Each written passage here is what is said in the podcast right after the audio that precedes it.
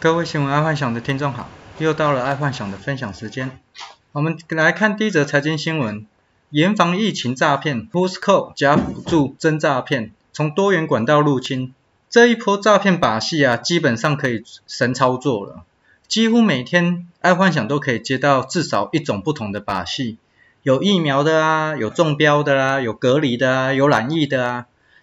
我觉得这一波听众真的要小心。这里有一个。小操作可以跟各位听众分享，不管你是得到简讯说你感染了、中标了，还是收到电话说疾管局说有疫苗可以注射，还是安排特别病房等等，基本上请在收到讯息之后啊，就打一六五诈骗专线查询。爱幻想本身自己有管道可以查询，所以我觉得这个很重要，所以请各位听众务必小心。好，再来运动新闻，九十趴的入场球迷打过疫苗。美国 NBA 季后赛重迎观众。美国因为疫苗注射率已经达标，目前美国 NBA 季后赛已经开放给注射完疫苗的人进场。结果台湾却因为去年自以为是不注重疫苗，结果现在陷入两难的状况。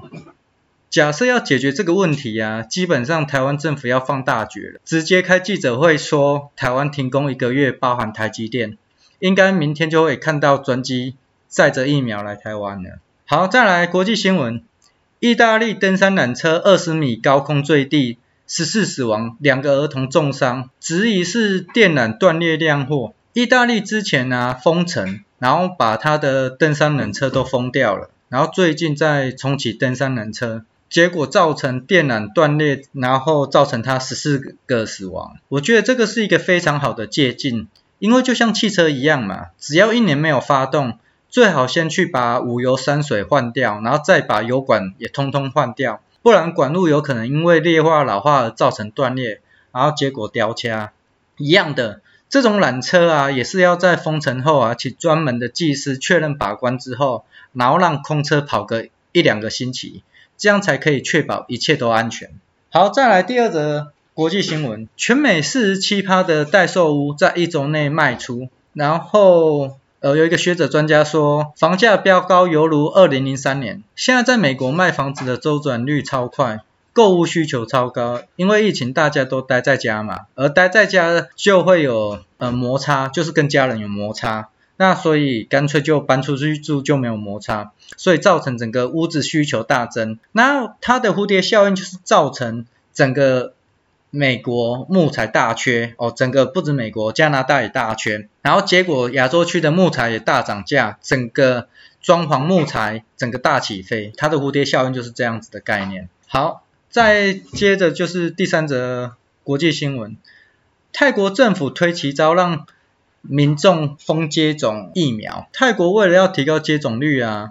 只要有接种的，基本上都送一头牛。啊，这个就跟前呃前几天爱幻想分享的那个 Podcast 一样，就是美国打疫苗，然后中乐透的概念是一样的。基本上台湾政府只要有心啊，有太多方式可以提高民众去的接种率。基本上如果你没有一些诱因的话，那大家都会想，我要等最好的疫苗出来我才要去打。哦，这是一个人性的概念。不然明明知道 AZ 不好，然后却硬要去打的话，这个人基本上是。没有的。再来，生活新闻，阿伟的点点心营业额剩一成，金华董事长餐旅业恐倒了一半，金华饭店董事长出来请命了。但说实在话，从去年补助最多的不就是观光旅游业吗？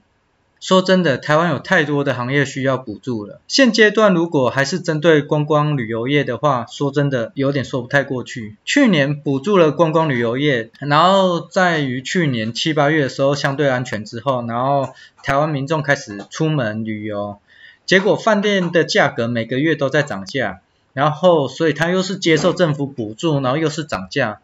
啊，整个就是削爆了，然后也蛮夸张的。所以这一波假设如果有补助的话，请在别的产业力度大一点，别只是在观光旅游业，这样真的对其他行业别是不公平的。好，再来健康新闻，彰化养生馆爆群聚感染，六个女职员确诊病毒量高，台湾的配套措施真的做得不是很好，因为当北部独立宣布三级警戒的时候，他们难道没有顾虑到八大行业的消费其实很高的？就是说，从事八大行业，他们的消费力度是很高的，所以一旦他没有收入，当然他们就是往中南部移动啊，啊不然呢？而现在真的很难去管控那些人流移动，最好的方式就是直接台湾宣布四级十四天，不然每天这样真的很像就在温水煮青蛙嘛。我觉得现在政府应该快刀斩乱麻，该断不断，反受其乱。这个是一直以来有名的那种领导人的名言嘛。我觉得我们的当权者应该要非常注意这件事情，就是该断不断，反受其乱哦，这个问题。好，接下来科技新闻，推出原创游戏，传出 Netflix 真才触角伸向游戏业。Netflix 其实也开始想要往游戏业发展了。但对爱幻想来说，Netflix 要做游戏完全不意外。毕竟这一两年，几乎所知道的，毕竟在这一两年所知道的大咖，都开始往电玩这一方面发展了。像 Google 啊、Apple 啊，甚甚至是肯德基爷爷都是啊，都是想要发展电玩业这样子。然后更何况在以后的社会啊，是一个虚实合一的世界，然后先卡位的先赢嘛。毕竟现在游戏业的霸主还是只有任天堂、Sony 跟微软而已啊，再不卡位，可能以后被这三家掌握更多资源，就越不可能跟他们竞争。好，那今天就跟各位听众分享到这，记得帮爱幻想按赞加分享，晚安，拜拜。